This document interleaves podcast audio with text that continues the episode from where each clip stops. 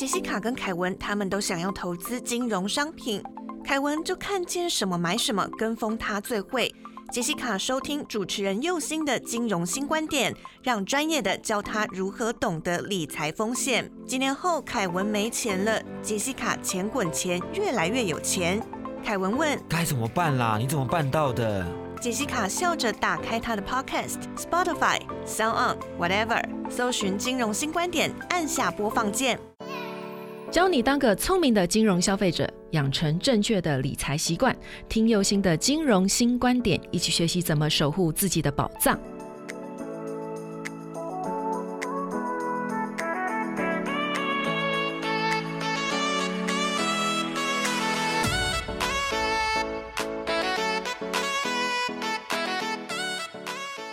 重新出发，认识金融新观点。你现在收听到的是轻松电台 FM 九六点九。无论你是从 SoundOn、Spotify、Apple Podcast 听到金融新观点，请顺手帮我点订阅，才可以在第一时间知道节目的新动向。另外，本节目由轻松电台制作，每周六日下午五点到六点，下载 APP Hi Channel，搜寻轻松电台，或者是调频到 FM 九六点九，基隆与部分大台北地区都可以收听到我的节目哦。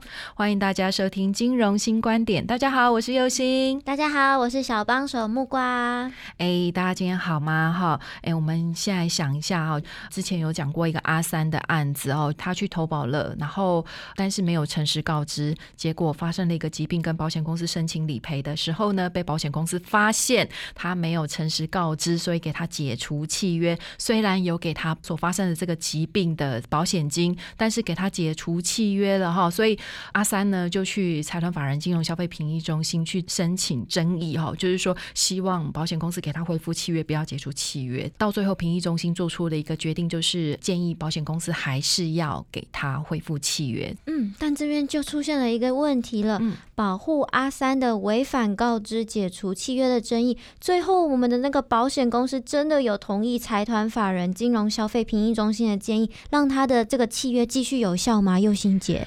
哎呀，哪有这么容易呀？什么意思？难道说那个保险公司不同意吗？是啊，好，我这样子讲哈，就是因为我们这个金管会所成立的这个财团法人金融消费评议中心，虽然在做出这个评议决定的时候是具有拘束力的，但是呢，也仅限制在就是跟金额有关的、跟钱有关的决定。哈，也就是说，如果这个案子是判赔多少钱，那在一定额度之下，保险公司没有二句。话要说就是要赔，但是呢，这个案件涉及的是契约效力的一个问题，所以保险公司就有接受与不接受的一个权利哈。那很遗憾的就是这个案子，保险公司并不同意让阿三的契约继续有效。诶，但我这边又出现了另外一个小问题。刚刚佑心姐有说到一个一定额度哦，这个好，一定额度呢，就是金融消费者保护法这边赋予这个财团法人金融消费评议中心在处理争议案件的时候，在某个金额的限制之下，哈，所做出来的评议决定是具有拘束力，就跟法院一样。这个金额呢，就是在投资型商品在一百万以下，非投资型的商品，像是医疗商品这样子的一个保险给付。呢？哈，在十万块以下呢，只要消费者同意，金融机构没有二句话要讲，就是要给钱。但是呢，因为阿三的案子跟钱没有关系，所以保险公司可以决定要不要接受。啊，那这样子阿三是不是就太没有保障了？对啦，没有错，在这一个契约的争取的这个部分哈，所以阿三最后还是去告了保险公司哈。我有说过一件事情，其实法令有规定，如果消费者未告知的事情回到最初投保时的状况，在当时保险公司是不会拒保，或者是可以用其他的方式来解决，不会影响风险评估的话哈，保险公司是不能解除契约的。但是这样大家或许会觉得，哎。反正我就赌一把嘛，我没有诚实告知疾病并不严重的话，到时候保险公司还不是照样不能解除契约吗？哈，所以有些人就会觉得这样子的法令是不是在给人家漏洞钻？哈，那以后我们大家都不要告知，反正之后就是都可以申诉哈。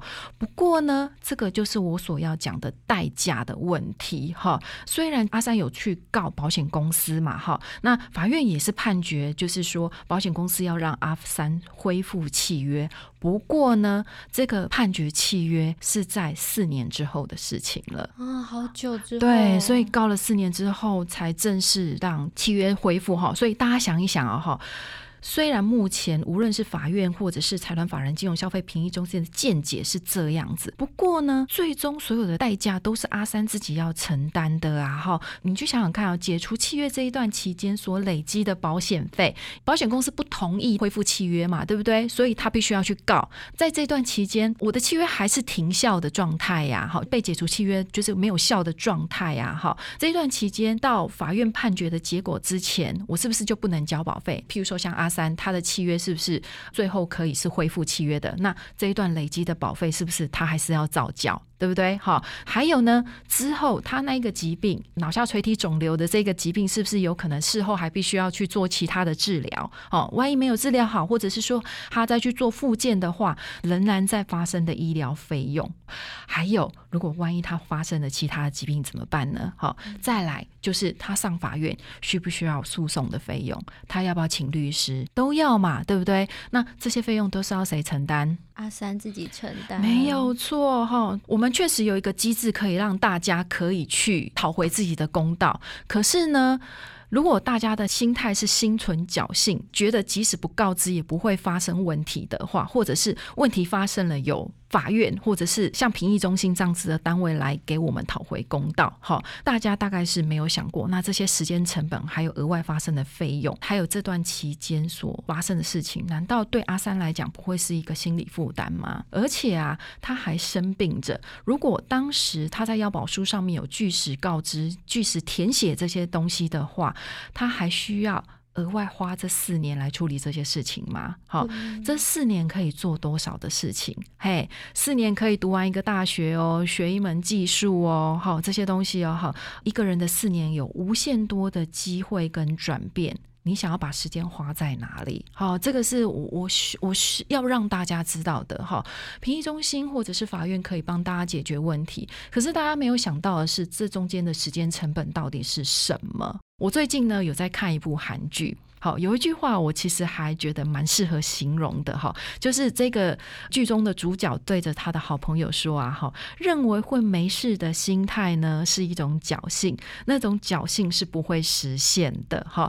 我们大家也许觉得，哎呀，自己没有那么衰啊，事情不会发生在自己身上啊，这种东西就是一种侥幸哦。但人生就是这样，该要学习跟面对的功课是躲不过的，错误的选择只会让自己的人生一直不断的往错误的方向去前进，好。那虽然我们并不知道阿三其实最真实最后的状况到底是什么，但是光从就是那个时候，哈，他的业务员一直帮他跑业务员，还有就是来评议中心的柜台咨询啊，评议中心帮他处理完也需要大概半年的时间，哈。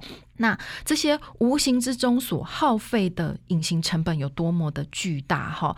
我希望大家可以把自己的精明放在看在更远的角度上面，不要只有眼前的利益，就觉得说啊，反正我现在不告知，我躲的顶锅就是两年。你看阿三他是两年的事情吗？不是哦，这样前前后后加起来可能是四年或五年的时间哦哈。而且时间就算了，你耗费的金钱成本呢？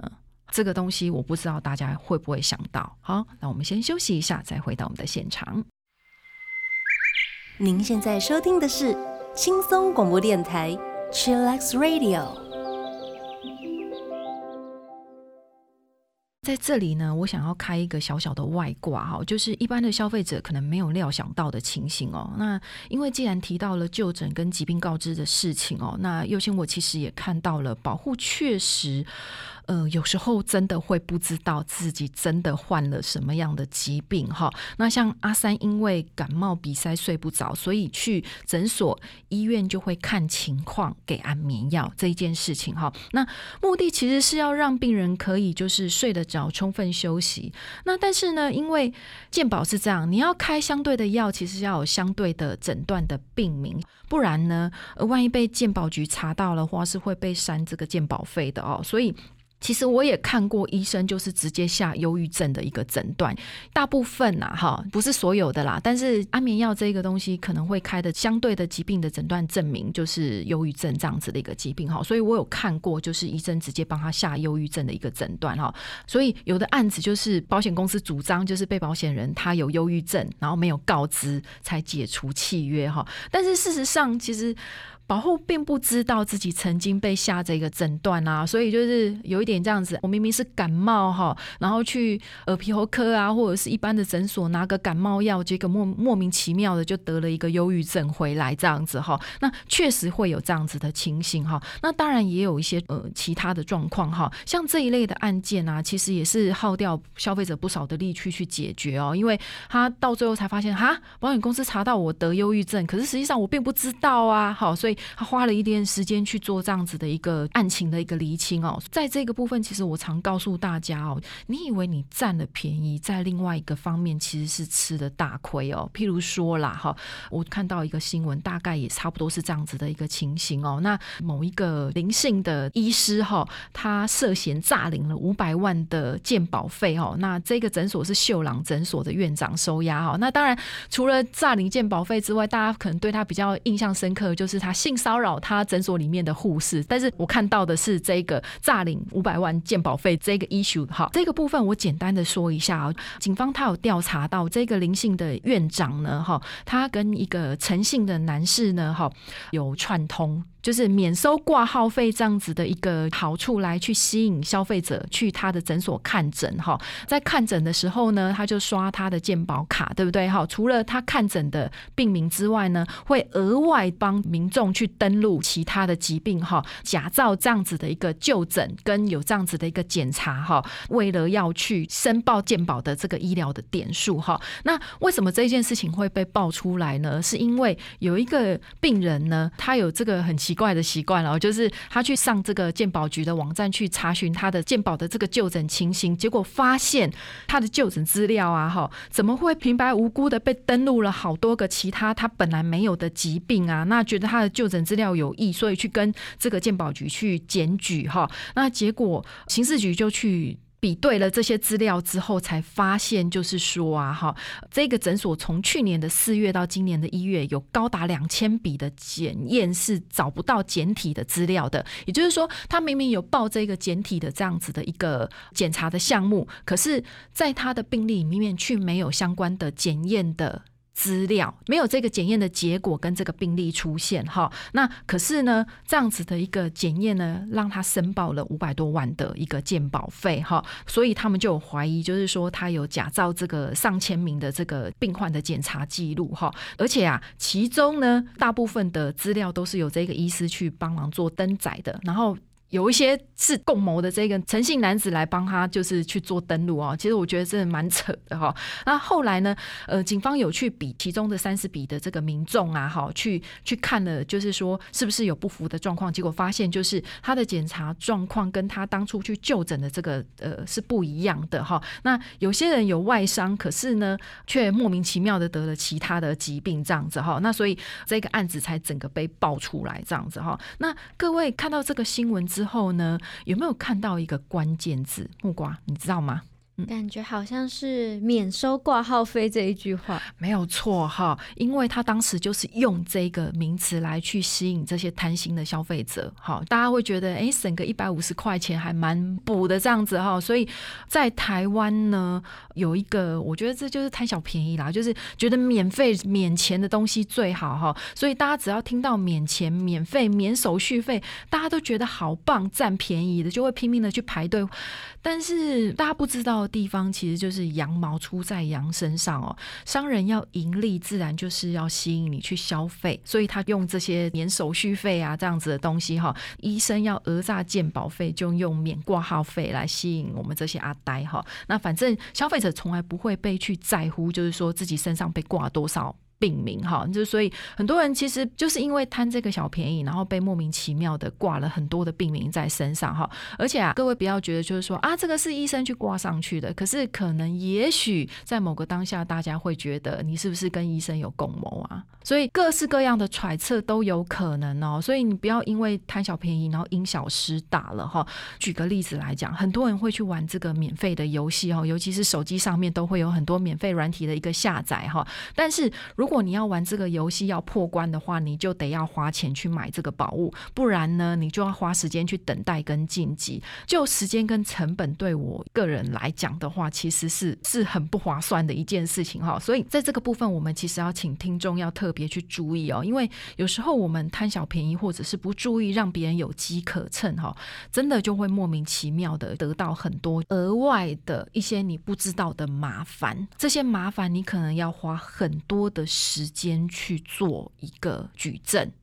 可能会莫名其妙的去惹了一身腥，这个部分其实会对我们大家来讲是很不划算的一件事情哈。到这边我们再来帮大家复习哈，就是腰保书的填写原则呢，其实就是诚实告知为最上策哈。尤其是像阿三这样子的一个案子哦，那健康告知书的一个项目呢，请掌握有问的就说，没问的就不要说这样子哈，不要在空白的腰保书上面签名哈。那地址可以留自己联络的。方式，那加大加黑加粗的权益思想一定要看哈。为什么要告诉大家？就是希望大家可以从这些小的细节的地方去多注意，然后不要贪小便宜哈。那这个是我希望大家可以了解的。希望这几个原则可以让大家可以轻松的面对药保书的一个填写跟这些案子哦。可以让你有所警醒，这样子哈。那欢迎大家跟右星一起重新出发，认识金融新观点。记得订阅本节目，你可以从 Sound、Apple Podcast 还是 Spotify 来收听金融新观点。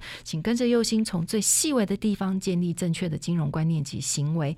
另外，如果你是透过广播来收听右星我的节目的话呢，请记得脸书搜寻轻松电台，并且按赞，随时追踪节目的新动向。